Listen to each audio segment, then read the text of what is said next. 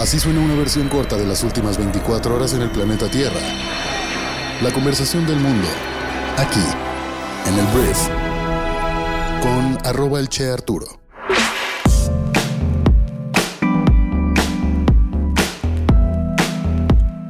Muy buenos días, bienvenidas, bienvenidos a esto que es el Brief para este martes 15 de agosto. Yo soy Arturo Salazar, soy tu anfitrión y uno de los fundadores de Briefy, y en este podcast vas a informarte con un resumen de las noticias que debes conocer el día de hoy para ser una persona bien informada.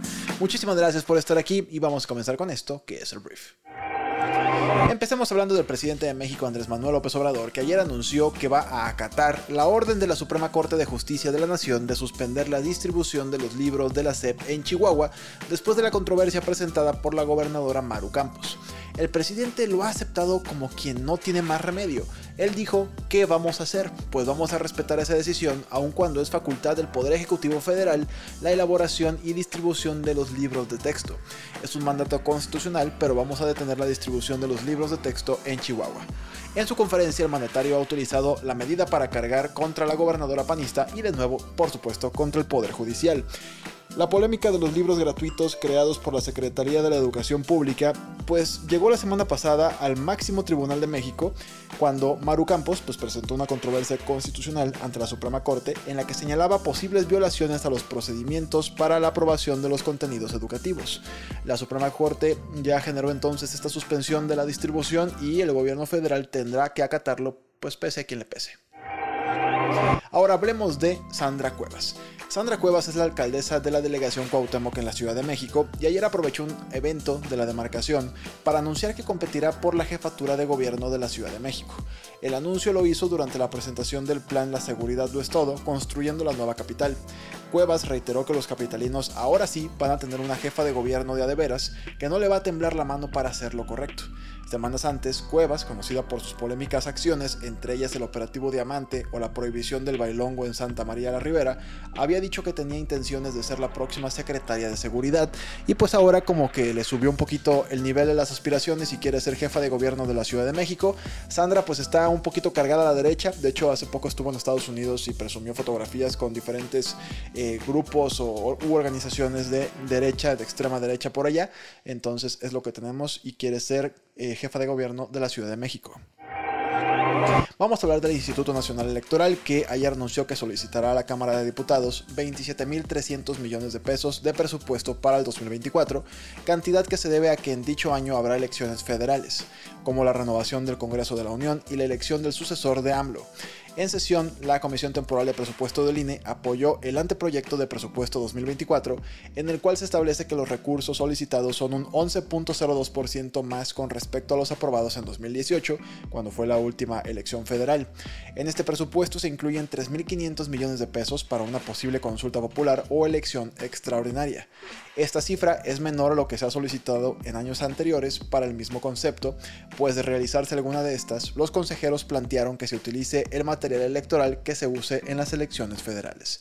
27.300 millones de pesos.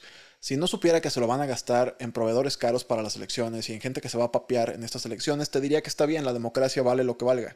Pero la verdad es que seguramente hay muchos sobreprecios. Eh, y lo digo sobre todo para el tema de la repartición para los partidos políticos, sobre todo eso.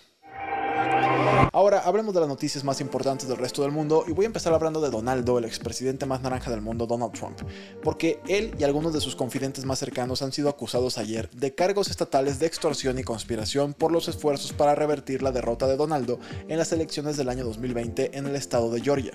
Esta acusación convierte al expresidente de los Estados Unidos en un acusado penal en un cuarto caso mientras hace campaña para recuperar la presidencia. Esta extensa acusación de 41 cargos, dictada por un gran jurado estatal en Atlanta el lunes por la noche, acusa al propio Donaldo de 13 cargos y lo acusa de orquestar una empresa criminal. Además de Donaldo, los fiscales de la oficina del fiscal de distrito del condado de Fulton, Fanny Willis, acusaron a otras 18 personas, incluido su ex jefe de gabinete de la Casa Blanca, Mark Meadows, así como sus abogados electorales del 2020, Rudy Giuliani, Sidney Powell, Jenna Ellis y Kenneth Chesebro. Hablemos de Argentina porque ayer pasó algo curioso. El político de extrema derecha Javier Milei ganó las elecciones primarias de Argentina por un pequeño margen el domingo. La encuesta en la que la mayoría de los adultos están legalmente obligados a votar se considera una prueba para las elecciones presidenciales previstas para el 22 de octubre. Milei obtuvo el 30.06% de los votos frente al 28.27% de la candidata de centro derecha Patricia Bullrich y al 27.24% del candidato de centro izquierda Sergio Massa. Siguiente tema vamos a hablar de Wall Street porque este diario muy importante en Estados Unidos estima que la cantidad de personas sin hogar en el país aumentó un 11% entre 2022 y 2023. Este es el mayor aumento registrado en la cantidad de personas sin hogar desde que el gobierno de Estados Unidos comenzó a recopilar datos en 2007. El Wall Street Journal estima que hay más de 577 mil personas sin hogar en los Estados Unidos, por debajo del pico de 621.500 en 2012, pero más alto que cualquier año desde el año 2013. El aumento de los costos de la vivienda y el fin de los fondos de ayuda para la era del COVID probablemente hayan contribuido a este aumento. Y hay que decirlo, muchos estadounidenses que estaban protegidos contra el desalojo por las reglas de vivienda de la era de la pandemia han sido ya despojados durante el año pasado y muchas ciudades informaron más desalojos en lo que va del año 2023 que el promedio antes de la pandemia. Entonces, tristemente esto está aumentando 11% en un solo año.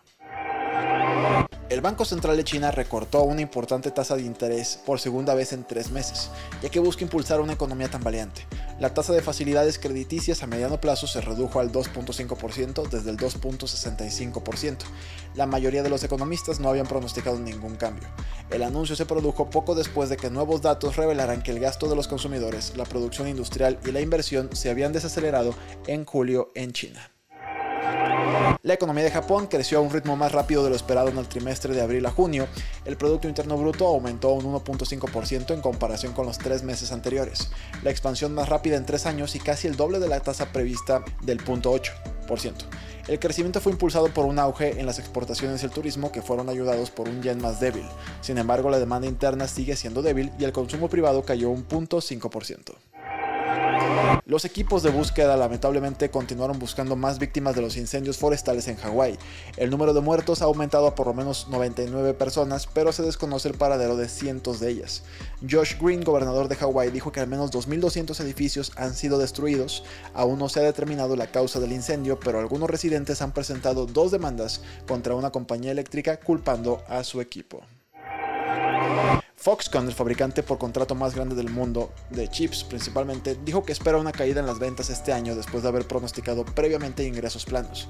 El gigante taiwanés reportó ganancias netas en el segundo trimestre de mil millones de dólares, una caída del 1% en comparación con el año pasado. La demanda mundial de productos electrónicos está disminuyendo debido a la recesión económica. En agosto, Apple, el mayor cliente de Foxconn, predijo la caída de ventas más prolongada en décadas. Los estudios de Hollywood han hecho una nueva oferta a los guionistas en huelga que incluye concesiones en temas como el uso de inteligencia artificial y el acceso a los datos de los espectadores, según personas familiarizadas con las discusiones. La Alianza de Productores de Cine y Televisión, que representa a grandes compañías de medios como Warner Bros., Discovery y Paramount Global, acordó garantizar que los humanos sean acreditados como escritores de guiones en lugar de reemplazarlos con inteligencia artificial. Esta fue la conversación del mundo para este martes, que espero te genere mucho valor y grandes conversaciones. Muchísimas gracias por estar aquí, gracias por compartir este podcast con tus amigos y familiares y nos escuchamos el día de mañana en la siguiente edición de esto que es el brief. Yo soy Arturo, adiós.